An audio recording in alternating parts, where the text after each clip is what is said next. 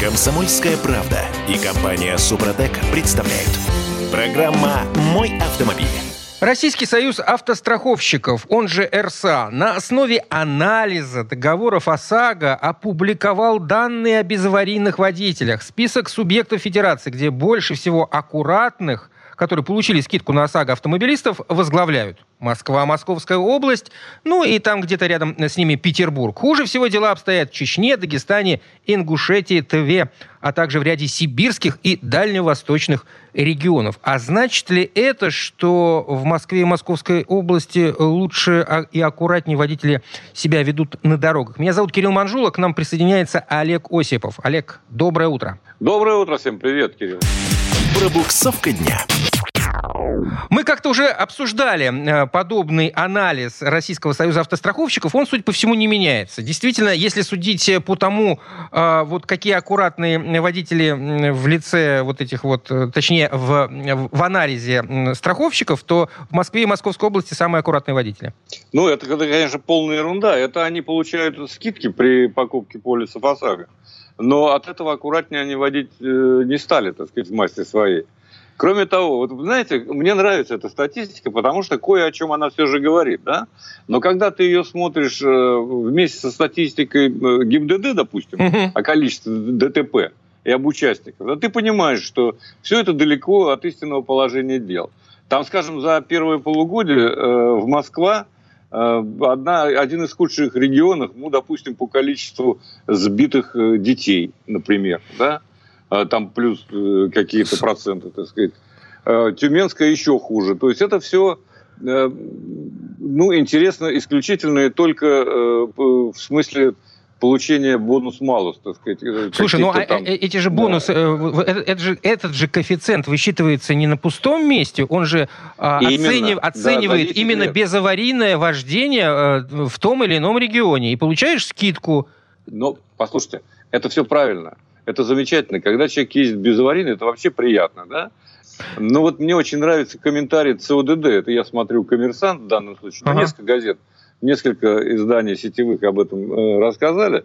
И ЦОДД объясняет высокую долю аккуратных водителей различными мерами по снижению аварийности. Э, то есть установка камер, изменение работы светофоров, схем движения – я бы на самом деле уволил к чертовой матери все ЦОДД. Потому Почему? Что ездить в Москве, ездить в Москве все хуже и хуже. Все небезопаснее и небезопаснее. Вот несмотря на то, что мы такие правильные, мы изменяем режим работы светофоров, у нас там пробок может быть меньше где-то, а где-то больше, да? Все равно количество ДТП не уменьшается в Москве. Увы, к сожалению. Да, водители-то вот все аккуратные, им просто надо медали каждому выписывать за безаварийную езду в течение 10 лет. И бонус-малус аж 54% скидки, да, получается? Да, максимальный Супер. коэффициент 0,46, Но, да. Вот опять, почему я и говорю, что э, эту надо статистику э, накладывать на другую статистику на статистику аварийности. Здесь очень, поймем, здесь, здесь очень важная, здесь очень важная вещь э, с автомобилизацией. Если сравнивать автомобилизацию Москвы или там, я не знаю, Якутии, то две большие разницы. Соответственно, чем больше машин... А в тем... Якутии там что, тоже плохо? Нет, в, Яку... там не плохо, в Якутии как раз, если судить по а, анализу Российского союза автостраховщиков, там очень маленький процент людей, которые получают этот самый а, минимальный коэффициент. Там всего 12% тех, кто а, получил КБМ в, в размере 0,46. Я к тому, что там машин меньше, соответственно, и аварий там будет меньше. Я имею в виду, если сравнивать с Москвой. Ну да, согласен. Там по одной трассе Колыма проедешь, все поймешь. Э, там без, без аварии сложно обойтись. Ну вот и еще тут э, забавно, что правильно говорят э, мои коллеги, некоторые эксперты, что в Кавказских республиках особенно печально обстоят дела с этим делом. Кстати, вот там статистика сходится. Что по количеству ДТП, что по количеству аккуратных водителей. Но это, наверное, все-таки характер. Это такая горячая кровь. Но, кстати, там многие вообще ОСАГО не покупают полисы. Это тоже очень а, важная вещь, вот. которая влияет на эту самую статистику Российского союза автостраховщиков. Поскольку там очень много, большой процент э, фальшивых э, ОСАГО, либо просто люди ездят без них. Это правда. Может быть, сделать ОСАГО доступнее, тогда будут покупать небогатые люди в этих регионах. Тут как об этом не думают РСА, Российский союз автостраховщиков. Нет? Предложений я никаких не, а, не имеется. Я, я не знаю, Олег, я не счет. не знаю, что у них в голове по этому поводу. Я Но я тебе видел. могу сказать, что не имеется. при первой возможности они себя э, любимых не обделят, понимаешь? И полис будет все дороже и дороже. Они будут ссылаться на стоимость запчастей и так далее. От того, что этот полис в редких случаях покрывает затраты на восстановление автомобиля, это уже второе дело. Но зато вот следующий Хорошо. будет э, дороже уменьшение, того, попал в аварию. Уменьшение аварийности на наших дорогах, эм, вот это, безусловно, комплекс, огромная работа. И в том числе эм, в инструменте ОСАГО заложена вот та мотивация, которая может э, ну, как-то влиять на, э, самое, ну, на аккуратное вождение, безусловно. Нет, ну, конечно, она может влиять, но это все, понимаешь, десятая причина э, того, что люди ездят аккуратнее. Да? Первая причина – это, конечно, безусловно, наказание, штрафы, к сожалению.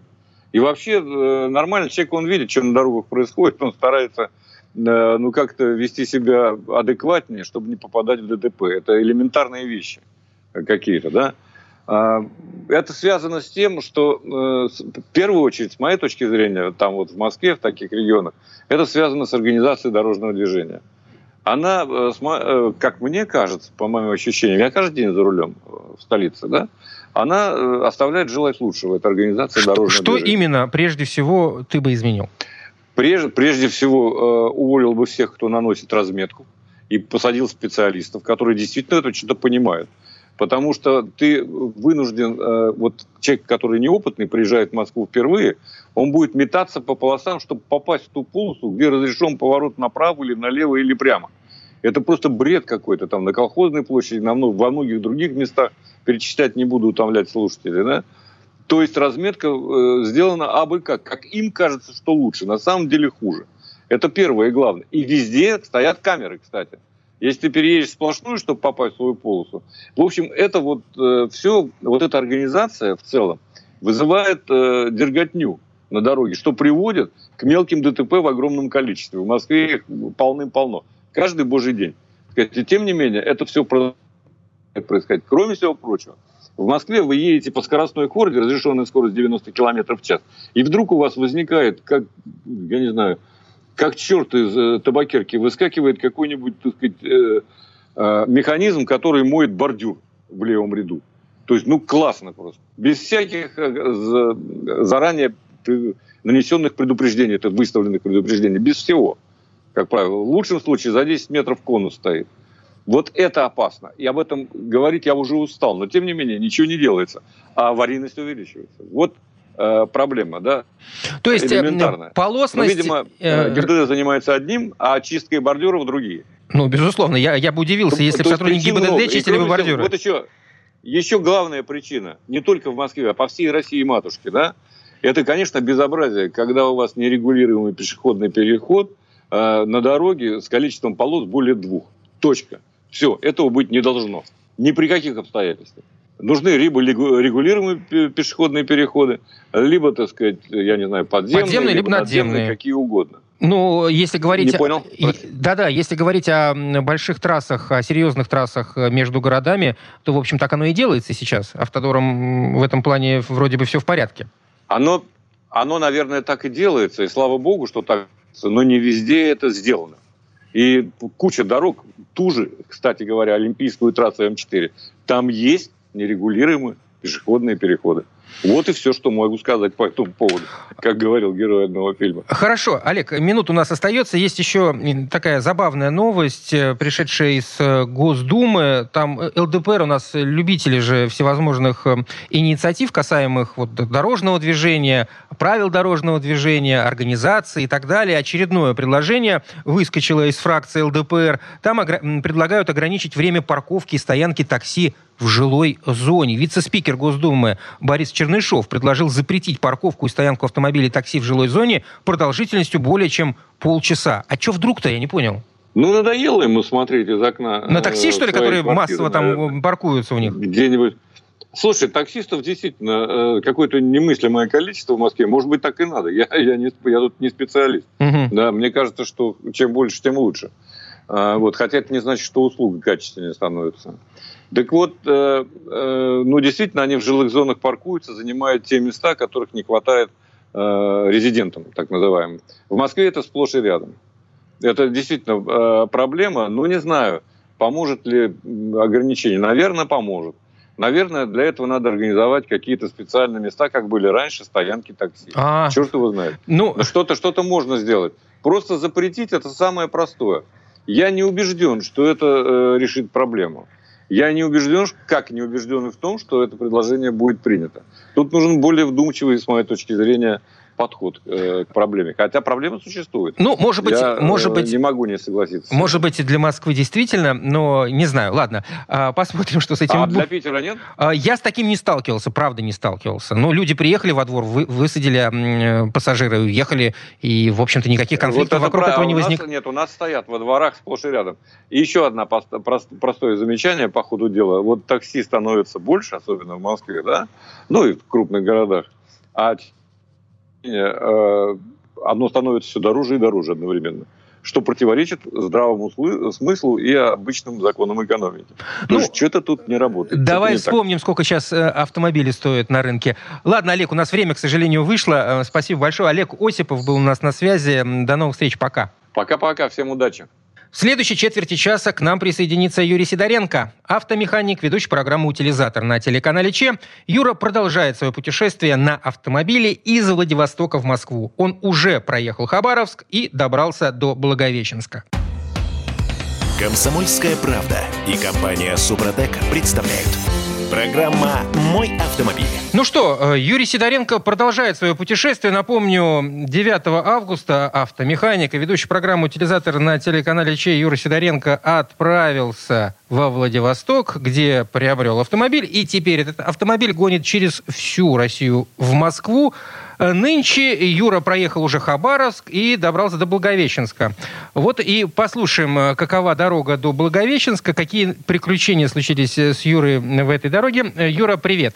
Да, приветствую, приветствую всех из Благовещенска. Слушайте, ну у вас там утро, а у нас здесь, на востоке, день. Дорожные истории. Слушай, ну э, ты уже успел рассказать про небольшие проблемы, которые, с которыми ты столкнулся во Владике. Э, в результате, как дорога до Хабаровска проходила? Слушай, ну э, во Владике было много-много разных э, вещей, которые произошли еще после уже того, как я поделился своими проблемами, которые возникли. В принципе, это были не проблемы. Вот, который я рассказывал до этого. Э, ну, смотри, самая главная вещь, которую я должен был сделать во Владике, это, конечно, под, ну, подготовить машину к дальнему путешествию, то есть ее осмотреть, и, конечно же, сходить на рынок, на рынок автомобилей, «Зеленый угол» называется, потому что у меня были конкретные вопросы, которые я хотел задать, задать э, тем, кто там работает.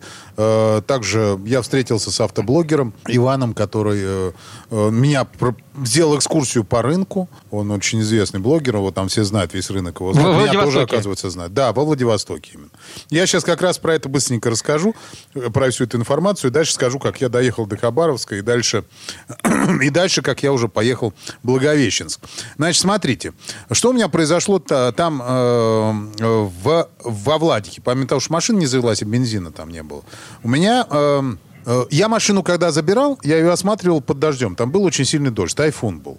То есть пришел тайфун, и там все, вода лилась, там все это просто дождь хлестал, ветер, в общем, какой-то ужас. Вот, на машину я посмотрел, насколько мог, и дальше через два дня тайфун прекратился, мы поехали на экскурсию на остров Русский, э, вот. И как бы погода наладилась, солнышко вышло, там сразу же, как солнышко, сразу же тридцатник, жара, прекрасно все. Вот. И я выхожу из машины, и у меня такая привычка, то есть я пока ждал человека, своего друга, вот, эм, я обхожу машину всегда по кругу. То есть обхожу и так, ну, смотрю.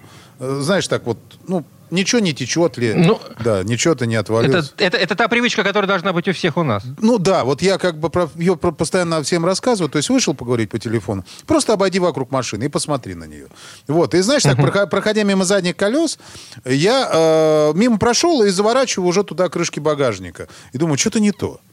Какая-то история, что-то не то. Вот э, обратно вернулся, смотрю на задние колеса, и я просто в шоке был.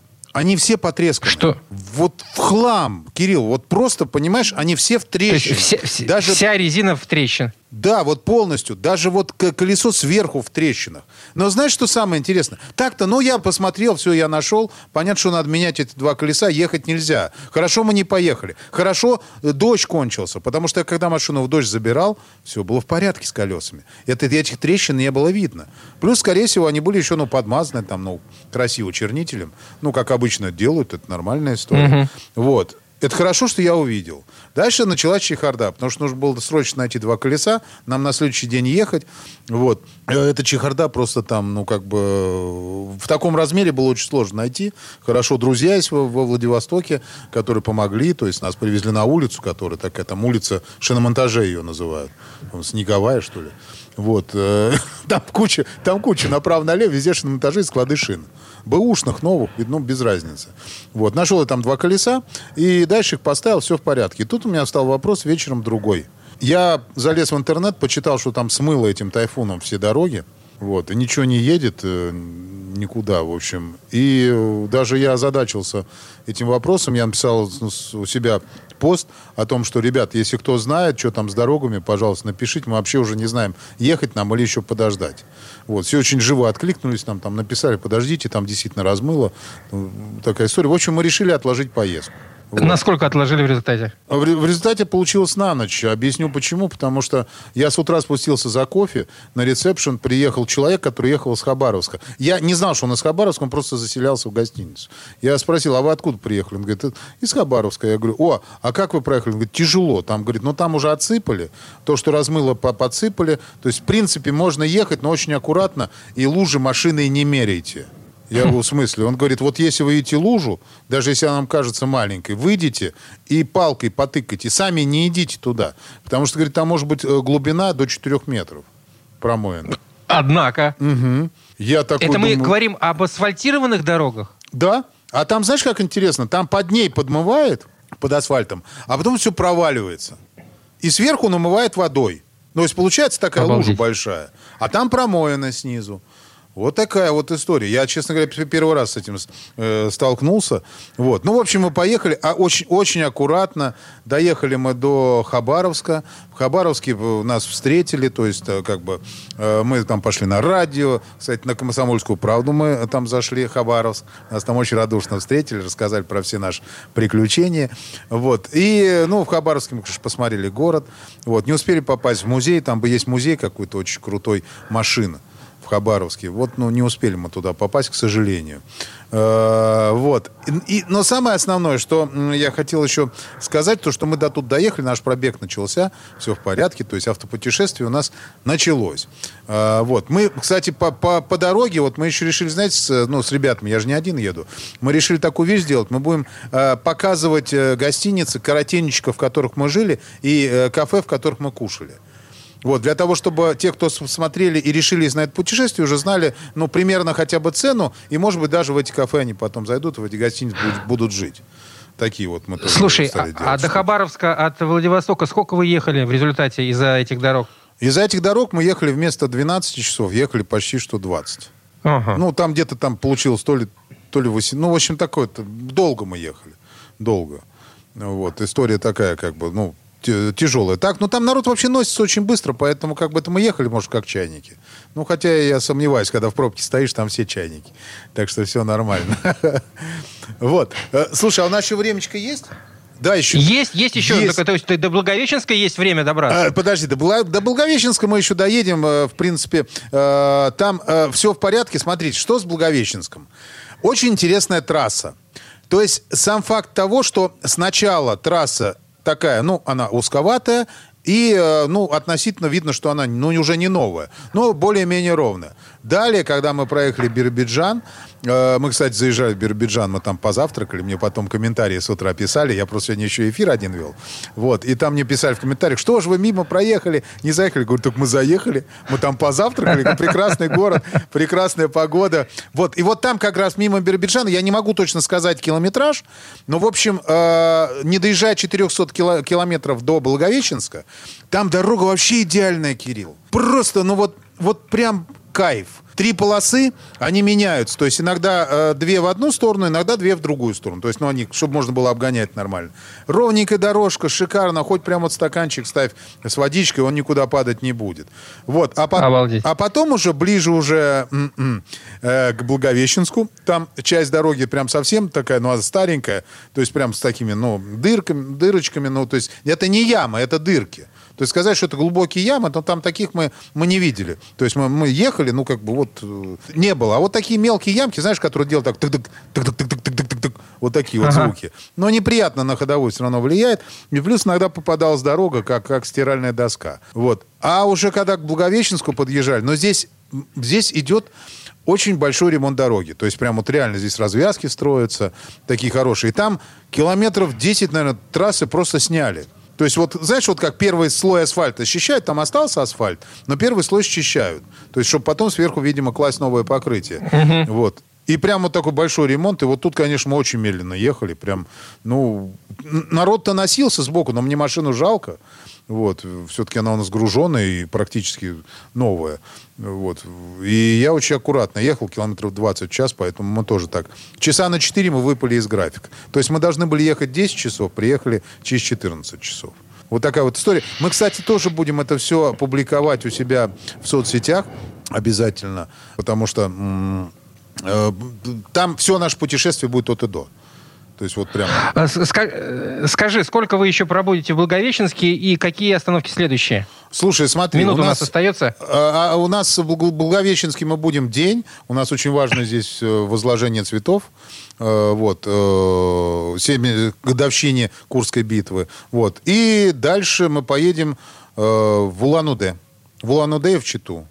Вот у нас следующая остановка. Это мы будем тоже- как раз это- делать... тех- э, Что ты говоришь? Ш- Что, что, что вы будете там делать? Э, Смотри, мы поедем в Улан-Удэ. Улан-Удэ у нас просто будет такая поспать называется. Вот, остановочка. А в Чите у нас будут серьезные съемки, то есть мы там будем обслуживать машину полностью. Вот, заедем на сервис, я расскажу, что надо посмотреть, на что надо обратить внимание, то есть много вопросов. Машину, кстати, на учет мы так пока и не поставили. Вот, у нас прям уже остается, скорее всего, будем ставить вот прям в ближайшее время где-то, может, даже в Улан-Удэ будем ставить. Ну, э, если, если кратко, тоже такой достаточно сложный и долгий перегон между Благовещенском и Читой? Или это поменьше будет? Ну, ну, тоже сложный, большой, да, там самый, по большой перегон получается. Вот я про него расскажу, там мне сказали, что прям впечатление я получу, мне уже обещали. Люди. В общем, хорошо, ждем, э, ждем впечатления от Юрия Сидоренко. Напомню, Юрий Сидоренко э, пробег от Владивостока до Москвы весь август, фактически э, еще, и сентя- еще и сентябрь. Целый месяц. Целый месяц да, Юра да, за да, рулем, О, ч- о чем, о чем он и рассказывает э, в наших эфирах. Юрий Сидоренко, автомеханик, ведущий программы «Утилизатор» на телеканале ЧЕ. Юр, хорошей дороги. До связи. Все, друзья мои, счастливо. В следующей части программы у нас Федор Буцко. Поговорим о вторичном рынке. Как сейчас можно найти приличный БУ автомобиль? Комсомольская правда и компания Супротек представляют. Программа «Мой автомобиль». А дилеры на перебой рассказывают о рекордном спросе на автомобили с пробегом. И в условиях высоких цен на новые машины потребители стали массово пересаживаться на подержанные. А между тем, как и на рынке новых автомобилей, на вторичке также активно растут цены. Тут вам и пресловутый утилизбор и курс валют. Такими темпами на вторичке просто не будет э, скоро найти Да, переговорим. Такими темпами на вторичке просто уже скоро не найти будет приличного автомобиля. Возможно. Вот, собственно, об этом и поговорим. Я Кирилл Манжула, и к нам присоединяется Федор Вудсков. Федь, привет. Доброе утро. Дорожные истории. Э, Ну что, э, действительно, действительно растет э, цена на вторичке, очень сильно растет. Все говорят по городам. Я смотрел и в Петербурге, и в Москве, и вообще по стране. И таким образом просто вымываются хорошие автомобили очень быстро. Да, все верно. Действительно, есть просто целые, так сказать, ко- когорта людей, профессионалов, которые постоянно сидят и пылесосят рынок, отсматривают э, объявления, причем на ряде сервисов объявления можно отсматривать а раньше, чем они даже опубликованы, по сути, да, на каком-нибудь Авито, можно заранее увидеть. Это То есть это бесплатная та услуга. самая перепродажа получается. Да, э, собственно, перепродажа, она может происходить по-разному. Вообще, сейчас очень много машин на вторичном рынке, они до этого рынка такого открытого даже не попадают. Их выкупают автосалоны. И речь идет не только о программе трейдин. Трейдин сейчас очень популярен, потому что, по сути, это чуть ли не единственная возможность, наряду с кредитом, а получить скидку на новый автомобиль. А новые автомобили стоят жутко дорого, и получить какую-нибудь скидку хочется. Вот. И, собственно говоря, трейдинг хорошо работает, но э, не только в нем дело. Наши дилеры, наконец-то, они не зашли до того, чтобы привстать из этого кожаного кресла, да, э, заняться подержанными машинами. И заняться ими не по остаточному принципу, а на полном серьезе. Так вот, есть э, целая прослойка э, дилеров, э, представителей дилеров, и есть еще целая прослойка профессионалов, которые э, первыми просматривают эти объявления Подожди. о продаже, они быстро забирают выгодный вариант, они просто не доходят до... до Федя, до а что поменялось-то? Почему дилеру сейчас интересно стало заниматься э, подержанным автомобилем? Э, что, наценки стали, в общем-то, реальные на них накручивать, и их стали покупать? В чем причина? А, ну, во-первых, э, просто работать надо, да, рынок-то меньше стал, а чем заниматься надо. Вот еще не надо забывать такой момент. А зарабатывают на машине дилеры не так много. Причем, знаете, если кто-то думает, что дилер очень много зарабатывает на автомобиле, э, продавая на новом, угу. это совершенно не так. А, тут даже был какой-то, помню, проект закона, что вот давайте мы ограничим, чтобы дилеры там больше, не помню, там 20% не зарабатывали. Так они 20 не зарабатывают обычно. Зарабатывают там 7 а не 20. Вот. А почему продаются поддержанные машины? Потому что дилер ну, может что-то с ними сделать, например, а, предпродажную подготовку выполнить, да, какую-то инспекцию, дать свою гарантию, за это взять деньги.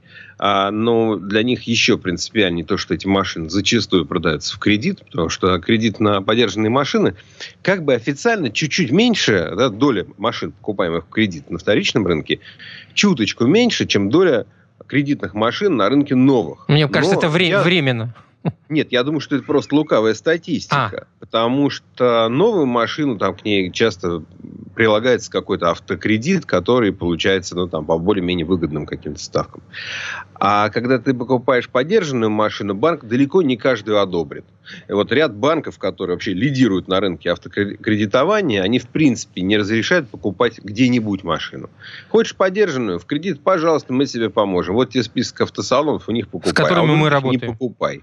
Ну да, потому что тоже ну, много мошенничества. Ведь люди же не, часто неопытные, они могут купить себе что-то такое, что, что ну, оно, оно банку не надо. Ведь машина у банка в залоге останется. Да?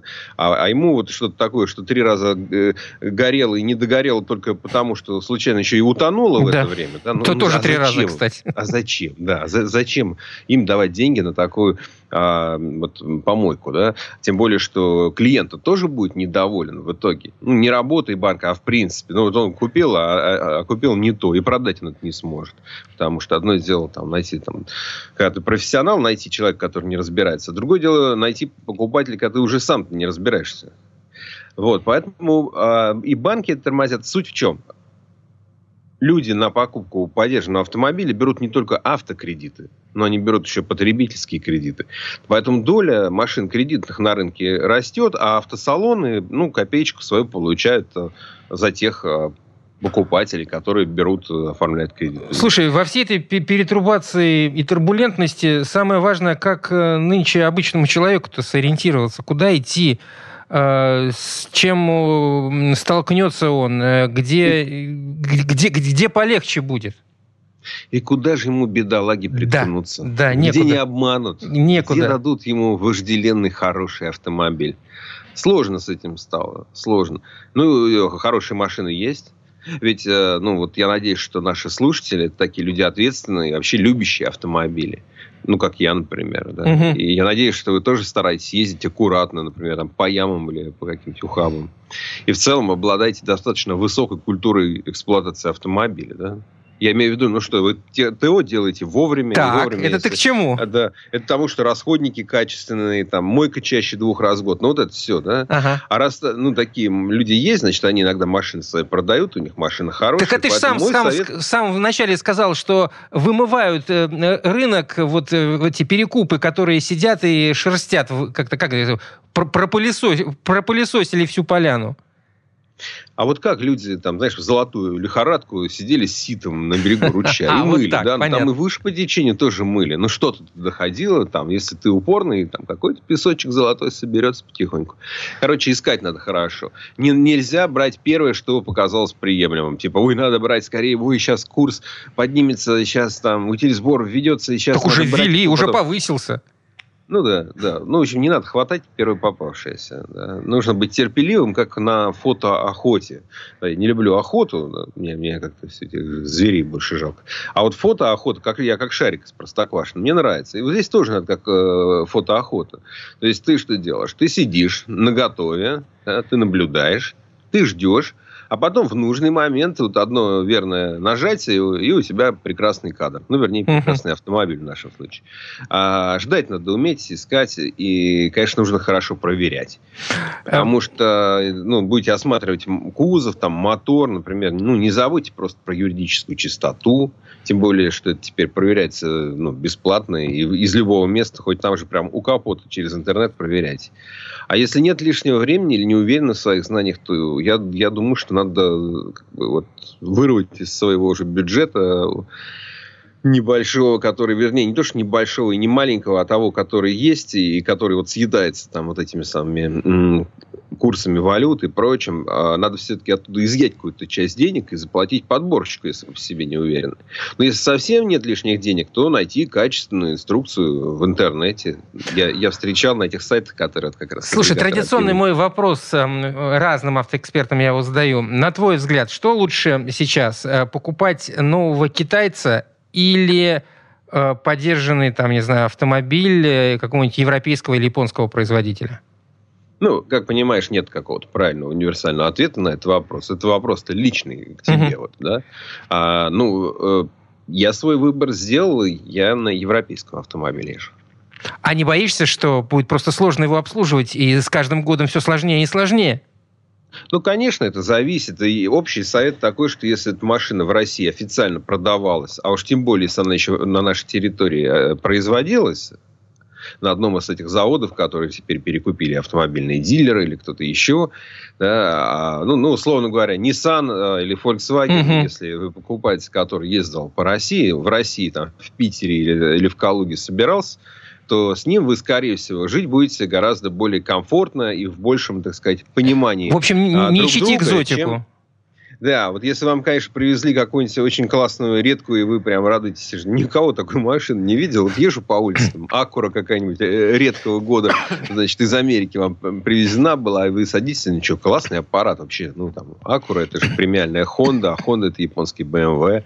Ну, вот, а, а тут и стоечки тоненькие, креслицы, ничего такое, под американский, крупный крупный габарит. Вот. И едет машина классный, моторчик такой. Вот. И вы радостны, что вы единственный обладатель такого автомобиля в России, то, ну, ну конечно... То ждите проблем, да, да безусловно. Ну, Фе... ну, в смысле, возможно, да, возможно, потом придется немножко Федь, мы тут еще запланировали, у нас минут просто остается, поговорить о Ой, том, стоит ли ждать возрожденный Ларгус. Слушай, да, это вообще интересное дело. АвтоВАЗ устроил эту рокировку. То есть сначала Весту, которая испокон веков производилась в Ижевске, ее утащили в Тольятти на, кон- на конвейер. А из Тольяттинского конвейера туда, значит, направили Ларгус. В этом есть некоторая историческая справедливость, потому что Иж Ижевск, да, вот эти машины, они еще с советских годов производили вот эти всякие грузопассажирские версии, всякие, мы их каблучки звали. Обычно на базе да, да. москвичей или какой-то собственной разработки там и так далее, да. Вот эти каблучки.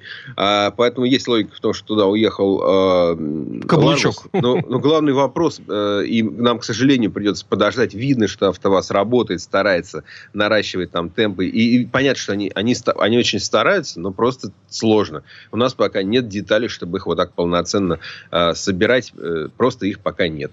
А, соответственно, партия будет небольшая, цены цены, цены, боюсь, нас всех огорчат. Будем ждать. Спасибо. Федор Буцков был у нас э, на связи. Спасибо, Федь. До новых встреч. Пока. Всего доброго. В следующей части программы у нас журналист и летописец мирового автопрома Александр Пикуленко. Послушаем рассказ о ярком пикапе от «Шкоды», который был придуман для активного отдыха. Комсомольская правда и компания «Супротек» представляют. Программа «Мой автомобиль». А это мы вернулись в студию радио «Комсомольская правда». Я Кирилл Манжула, и в этой четверти часа у нас традиционная история от Александра Пикуленко. «Шкода» всегда отличалась умением смотреть на привычные вещи с новой стороны. Пикап – утилитарный тип кузова – а «Шкода» построила в конце прошлого века на основе серийного пикапа яркий автомобиль для активного отдыха. Модель получилась в буквальном смысле радостной. Желтый цвет кузова и желтые элементы отделки салона – часть стандартной комплектации. При поездке с друзьями двухместная кабина за минуту превращалась в четырехместную. К августу 2000 года было сделано 4016 экземпляров «Фелиция Фан». А в наши дни эта модификация уже высоко ценится у коллекционеров. И вот тут слово Сан Санычу. Предыстория. Такой «Шкоды» многие никогда не видели.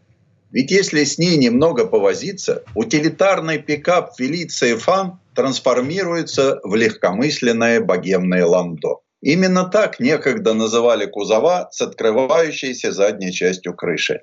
Мода на автомобили-трансформеры корнями уходят в 1920-е годы, когда для одного автомобиля предлагали разные кузова.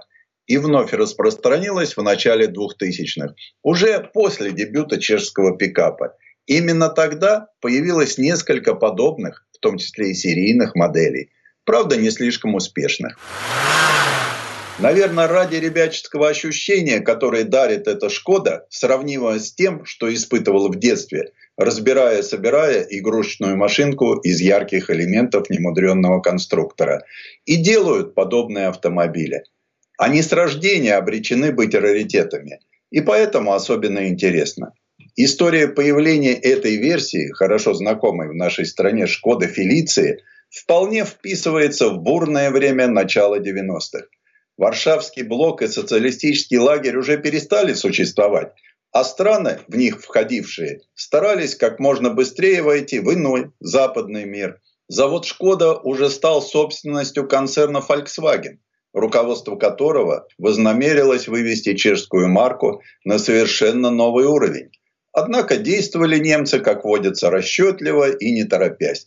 На конвейере еще стояла последняя социалистическая и первая в истории марки переднеприводная модель «Шкода Фаворит», дебютировавшая в 1987 году.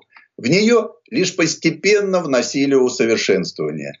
Но в 1993 на автосалоне во Франкфурте показали яркий пляжный пикап с увеличенным дорожным просветом и гипертрофированными дугами безопасности – Разумеется, в кузове такой машины предполагались не мешки с картошкой и не стройматериалы, а велосипед, скутер или доска для серфинга. Пикап привлекал внимание металлической защитой переднего бампера, ну так привычным нам кенгурятникам, а также мощными дугами над грузовым отделением. Дуги при необходимости становились частью системы транспортировки, позволявшей закрепить над кабиной громоздкое спортивное оборудование. Пространство, отведенное для багажа, естественно, уменьшалось. Однако все равно на открытой платформе оставалась площадь, достаточная для размещения спортивных сумок и ящика холодильника с прохладительными напитками. На развлекательную суть прототипов указывали цвета кузова. Один был желтым, второй фиолетовым.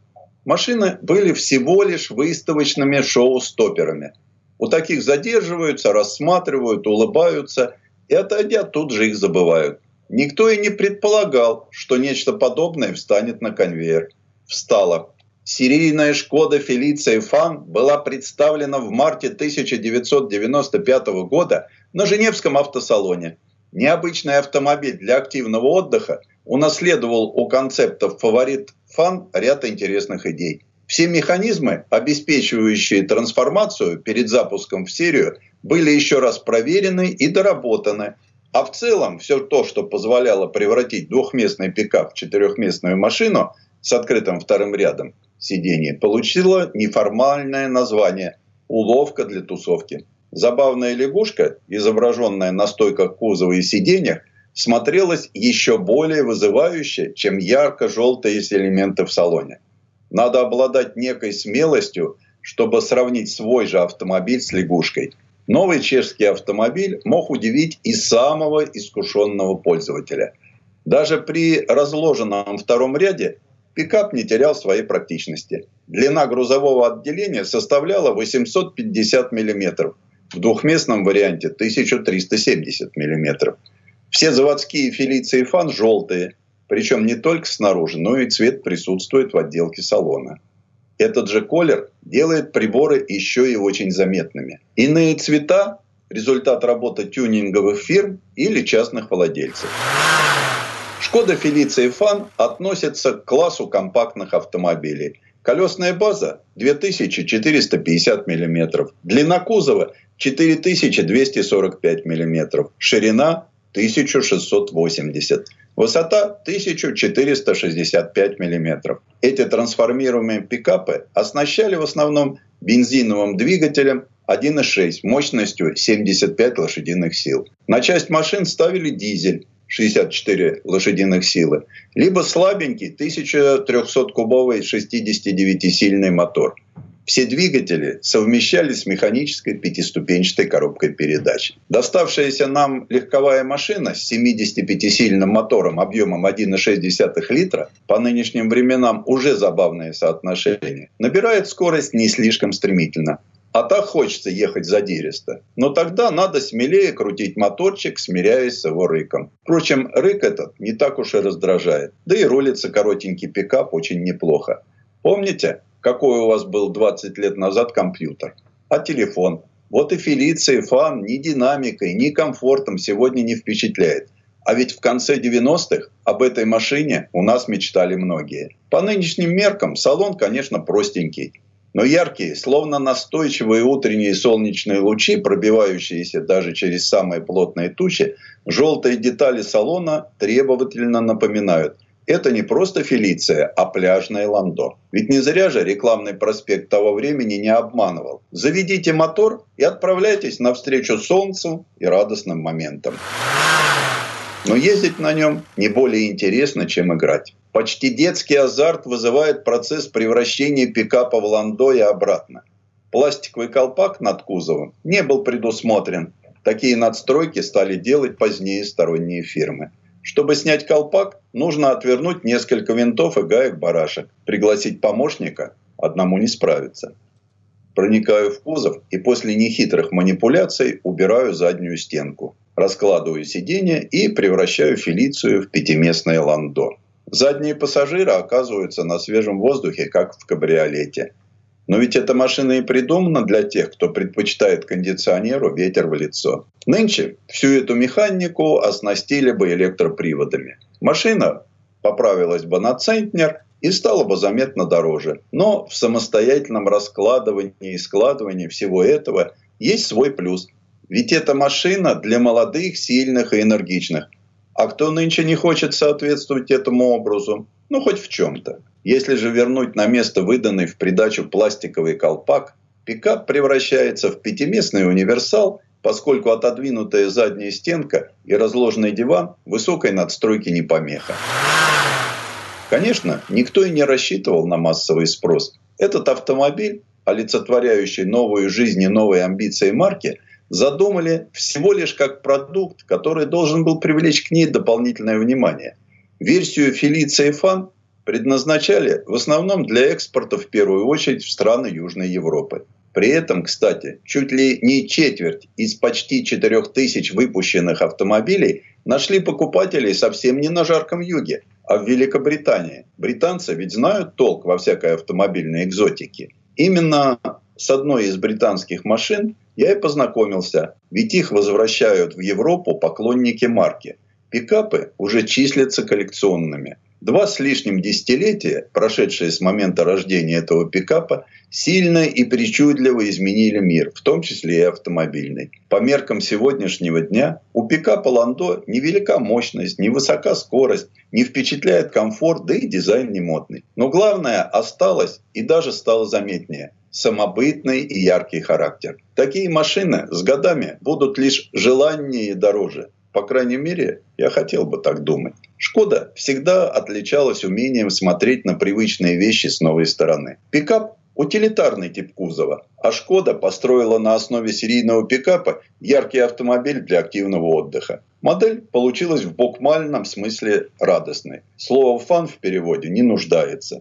При поездке с друзьями двухместная кабина за минуту превращалась в четырехместную. К августу 2000 года было сделано всего 4016 экземпляров. Тем выше сегодня ценятся коллекционерами сохранившиеся. Доступного яркого автомобиля, который в теперь уже ставшие далекими 90-е позволял взглянуть на мир новыми глазами. Предыстория.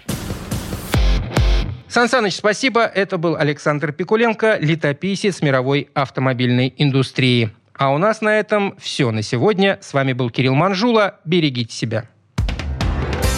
Программа «Мой автомобиль».